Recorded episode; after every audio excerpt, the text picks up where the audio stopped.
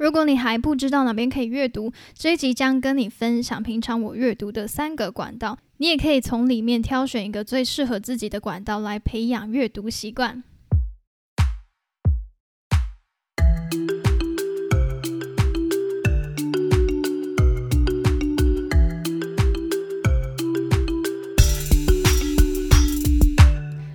各位听众朋友们，大家好，欢迎来到泰瑞说书，我是泰瑞。在泰瑞说书里面呢，我将跟你分享书籍，希望大家都能够借由阅读来突破自我，成为更美好的自己。那在开始阅读以前呢，我还是觉得说，还是要来分享一下，就是我平常阅读的三个管道。那第一个管道呢，就是图书馆。虽然大家都知道图书馆可以借书，但其实老实说，都还蛮懒得去的，因为我本身也是还蛮懒的。不过呢，现在的图书馆已经非常先进了，可以使用线上预约书籍。也就是说，你直接在网络上，你直接进到图书馆的官网，直接按下预约的按钮，然后也可以指定说你要送到哪一家图书馆。通常是会选择送到家里附近的图书馆。那等到这本书送到你家附近的图书馆之后呢，图书馆就会传简讯通知你，你这时候就可以直接去取书了。就不用直接到图书馆里面翻翻找找，然后也找不到自己要的那本书，可以直接把这个过程当做是线上购物一样，你只要按几个按钮就可以直接借书了，节省了非常多的时间。不过预约借书有个缺点，就是说如果你想要看的那本书非常的热门，你就要排队等候。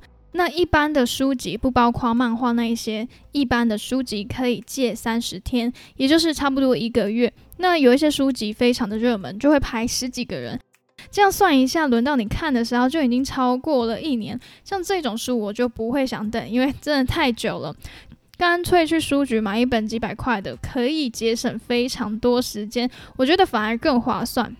如果你觉得这些等待时间不会太久的话，那也是可以慢慢的等。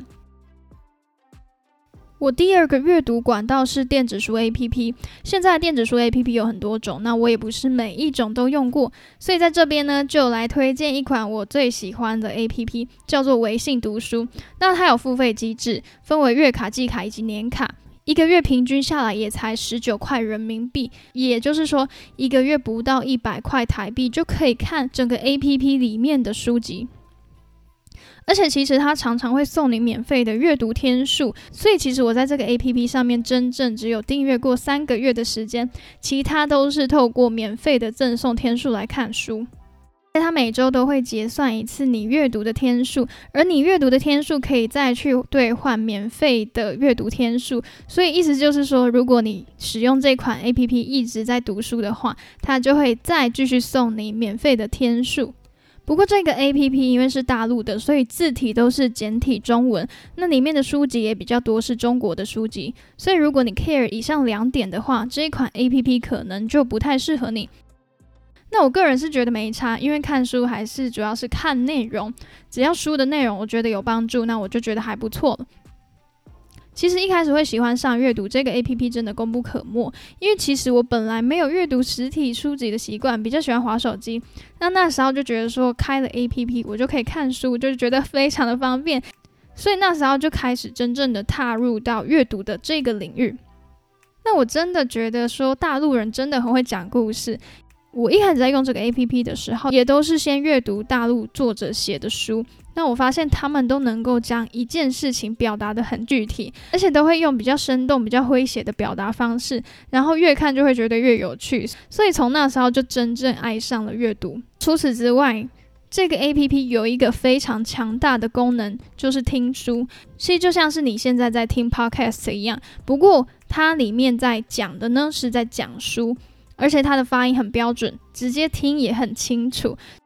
我就会用零碎的时间来听书，像是洗衣服、像是打扫、通勤等等的这些零碎时间，连荧幕都不用看，只要透过听的方式就可以阅读完一本书。所以真的非常的不伤眼睛。总之，不管是在界面上，还是功能上，还是听书的品质、价格等等，这个 A P P 整体来说还是算 C P 值蛮高的。那其实另外我也买过博客来的电子书，它的电子书只能用它专属的 A P P 来看。那博客来的 A P P，嗯，真的不是很推荐使用。使用上来说就是没有非常的友善，那这部分就不太建议。那如果这个 A P P 后续有改善的话，我才会再重新考虑一下。好，最后一个管道，第三个管道就是直接购买实体书籍。那通常我会购买的管道就是博客来。如果图书馆借不到，还有电子书 APP 上面也找不到，我才会直接购买书。或是我想要收藏的书，还是想要支持作者的书，还是一些参考书，我才会买。那买书真的是最后的手段，因为我觉得实体书还蛮占空间的，买了就要照顾它以及保存它，所以真的只有我认为值得购买的书，我才会买。那我会买博客来，是因为我之前买的那些书，在他们的网站上面价格普遍的相对便宜。那当然还有其他的书局，像是金石堂、诚品书局、三明书局。想买书的时候，其实上网看看就知道说有没有折扣了。好的，以上就是我阅读的三大管道。如果你也想培养阅读习惯，但是无法一直专注在纸本书籍上，在一开始的时候也可以试着从听书开始，可能会比较容易喜欢上阅读。那以上就是我这次的分享。如果你也有觉得很棒的阅读管道，也可以在下方留言分享给更多人知道。最后呢，就是欢迎订阅追踪我的频道，有任何关于阅读的心得，也可以来跟我分享。我们下次再见，拜拜。